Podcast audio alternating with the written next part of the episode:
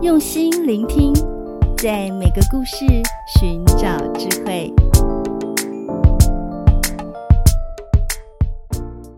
大家好，我是施佳老师，欢迎来到高施佳故事学堂。今天我要分享的故事叫做《宋太祖杯酒释兵权》。在唐末五代时期，赵匡胤奉命带兵抵抗外族。当军队驻扎在陈桥镇这个地方时，部下们拿出一件黄袍为赵匡胤穿上，拥戴他成为宋代的皇帝。这就是有名的黄袍加身。赵匡胤登基以后，运用智慧预防了国家的后患。他是怎么做到的呢？让我们开始吧。宋太祖赵匡胤登基以后，有一天，他坐在金碧辉煌的宫殿里，面对着他的宰相赵普。宫殿内的墙壁镶嵌着宝石，华丽的陈设展现着宏伟的宫廷景象。宋太祖问赵普说：“从唐末以来这几十年，帝王就换了十家，战争从来就没有停止过，这是什么原因呢？”赵普一脸谨慎的回答说：“陛下，这是因为藩镇节度使的权力太大了，造成君王衰弱，而臣子太过强盛。现在唯一的办法，只有慢慢削减他们的权力，限制他们的收入，收回最精锐的兵力，国家就会安定了。”赵普的话还没说完。宋太祖就打断了他，说：“好，你不必再讲下去了。”宫殿内的气氛一时寂静下来，宰相赵普默默无语，只能对着皇帝恭敬的行了一个礼，然后退下。不久，宋太祖就跟他的兄弟石守信等人约了一起喝酒。当大家吃吃喝喝正开心的时候，宋太祖忽然让伺候的人都退下去，然后皱着眉头对兄弟们说：“各位兄弟，我能登上王位，全靠你们的支持，我感激不尽。但是我现在每天都很难安心睡觉。”石守信等人好奇地问。陛下为什么会这样呢？宋太祖伸出手指，指自己的龙椅说：“这个位子谁都想要。就算你们没这样的想法，但你们的部下想要荣华富贵，又能怎么办呢？如果把黄袍也披在你们身上，恐怕就……”石守信等人听了，你看我，我看你，吓得叩头大哭，纷纷说：“臣等愚笨，绝对想不到这些，只有请陛下可怜可怜我们，指引一条生路啊！”他们颤抖的声音带着绝望。宋太祖沉思了一会，石守信等人心里七上八下的。每个人的眼前都好像看到了人生的跑马灯。片刻以后，宋太祖终于举起酒杯，对兄弟们说：“唉，人生多短暂啊！想要大富大贵，无非是拥有更多的钱，满足自己的享乐，让后代子孙不穷困。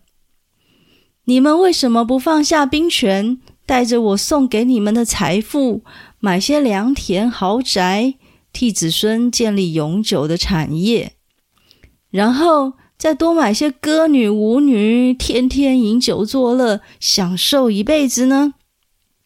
我们君臣之间谁也不猜忌谁，这样多好啊！石守信等人感激地跪地叩头说。陛下为臣等考虑的这么周到，真是再生父母啊！于是第二天，所有的节度使都说自己的身体不好，请皇帝解除他们的兵权。现在，让我们更深入的解读这个故事。首先，宋太祖跟兄弟们的对话，表现他作为领导者的智慧和风度。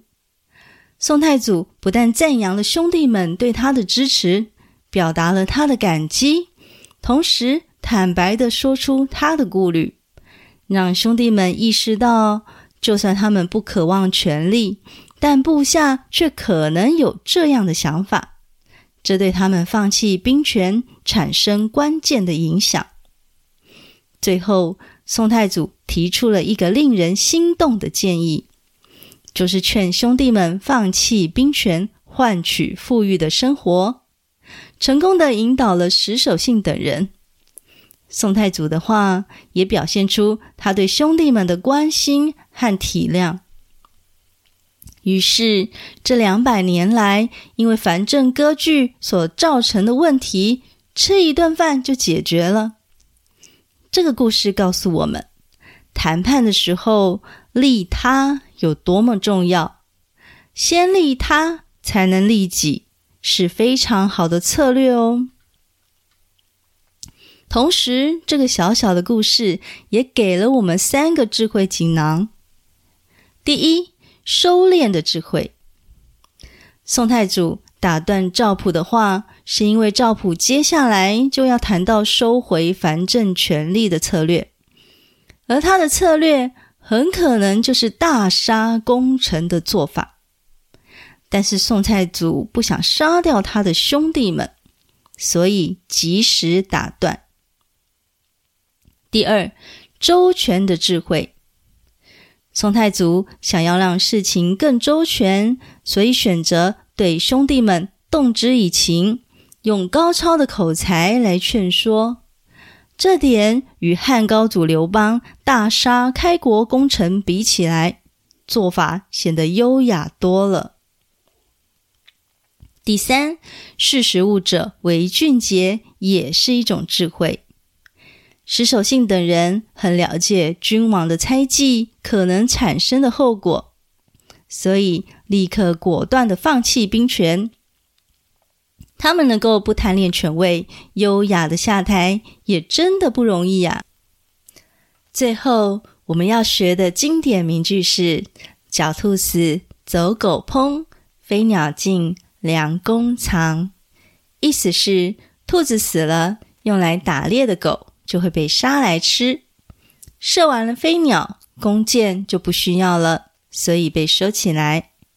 比如说，好不容易扶持新的主管上位，我们应该低调一些，以免狡兔死，走狗烹。好，我们再读一次：狡兔死，走狗烹；飞鸟尽，良弓藏。你喜欢今天的故事吗？不妨将今天学到的智慧和方法运用到生活中，强化自己的 EQ 和阅读素养。如果有什么想法，欢迎到高诗佳语文素养学习去粉丝团留言，诗佳老师都会回应你哦。我们下次见。